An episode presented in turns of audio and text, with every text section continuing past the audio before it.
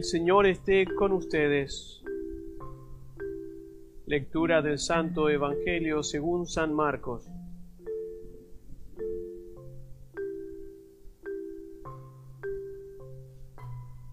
En aquel tiempo se apareció Jesús a los once y les dijo,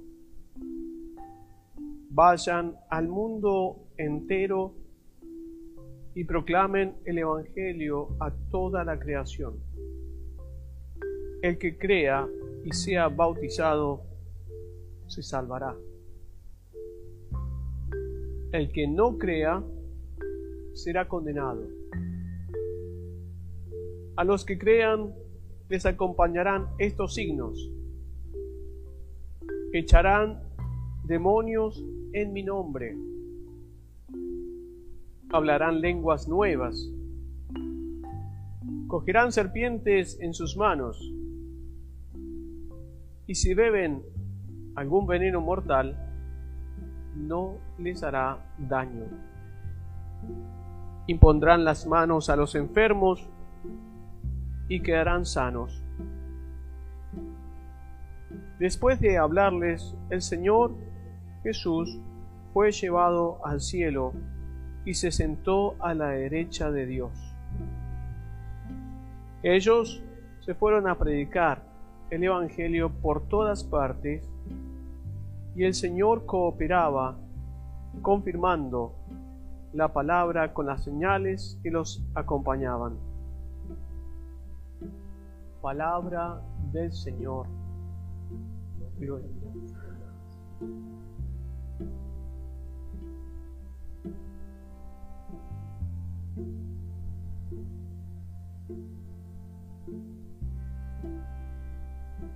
Recordamos este evento tan especial que es la ascensión y esa particular acción de sentarse a la derecha del Padre.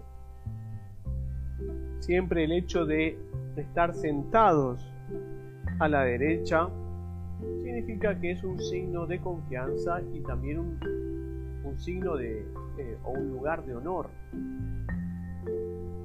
Me acuerdo que eh, cuando nosotros éramos eh, seminaristas, justamente nuestro fundador, muchas veces en el desayuno nos invitaba a sentarnos ahí a la mesa con él. En, los seminarios siempre los sacerdotes comen en una mesa y los seminaristas comen en el resto. Y muchas veces puede ser que los sacerdotes coman una comida un poco más especial que los seminaristas. Pero los desayunos teníamos el privilegio de poder sentarnos en la mesa de los sacerdotes. Y había muchas veces donde nuestro fundador justamente invitaba a algunos de nosotros a que nos sentáramos a su derecha. Y entre charlas, bromas, siempre hacía alguna pregunta como para testear, eh, digamos, el discernimiento de cada uno de nosotros y muchas veces era en relación a cómo juzgábamos a los demás.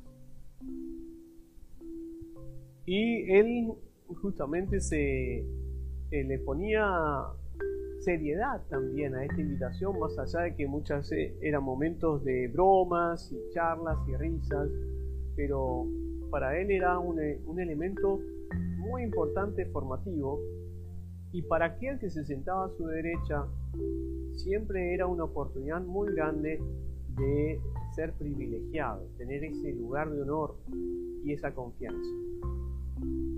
Nunca me olvido una vez que a mí me tocó cuidarlo porque se había enfermado, estaba en el hospital y eh, vino un sacerdote que estaba en Rusia con un sacerdote que estaba en China a hablar con, con el fundador. Y yo lo tuve que cuidar justo en ese periodo pero cuando ellos entraron, yo me salí del cuarto para que ellos pudiesen hablar, porque eran cosas de un mayor calibre. Recuerdo que terminó la reunión de ellos, yo saludé también a estos sacerdotes que eran mártires en vida. Y se fueron, y bueno, yo recontento de haber visto a esos sacerdotes, y mi fundador se reenojó conmigo porque no había estado presente. porque Él quería que yo estuviera para escuchar. Y yo pensé que ellos necesitaban privacidad. Y Él me dijo, eso no fue buen discernimiento. Y ese es uno de los privilegios por los cuales Dios también elige quién se sienta a su derecha. Tiene que tener juicio y no solamente ver su honor. Yo había tenido el honor de ver a esos sacerdotes, pero no tuve el juicio de escucharlos para después poder discernir mejor. Siempre el Señor buscó que Jesucristo estuviera a su derecha no solamente como título de honor, sino también como discernimiento de juicio. Por eso, Él volverá a juzgarnos a todos. Porque tiene justamente el juicio pleno, el discernimiento pleno, para poder hacer que todos nosotros entendamos por justicia y no por revancha qué es lo que nos tocará el premio o no. Jesucristo lo dice, el que crea sí salvará y el que no crea será condenado. Explica muy bien que estar a la derecha es una intercesión, pero también es una agudeza de su inteligencia. No hay hombre más agudo en su juicio que el mismo Hijo de Dios. Y si bien nosotros sabemos que es justamente Dios hecho hombre, también tiene una humanidad hecha divina. Y ese es el privilegio de Jesús. Por eso cuando le dice a Santa María Magdalena que lo quiere aferrar al tiempo y al lugar, porque lo quiere agarrar y no lo quiere soltar más, le dice, suéltame porque no he subido a mi Padre y al Padre de ustedes, a mi Dios y al Dios de ustedes. Es donde Él reconoce que es de la divinidad, es su Padre, Él es el Hijo, pero también reconoce su humanidad, es mi Dios como es el Dios de ustedes.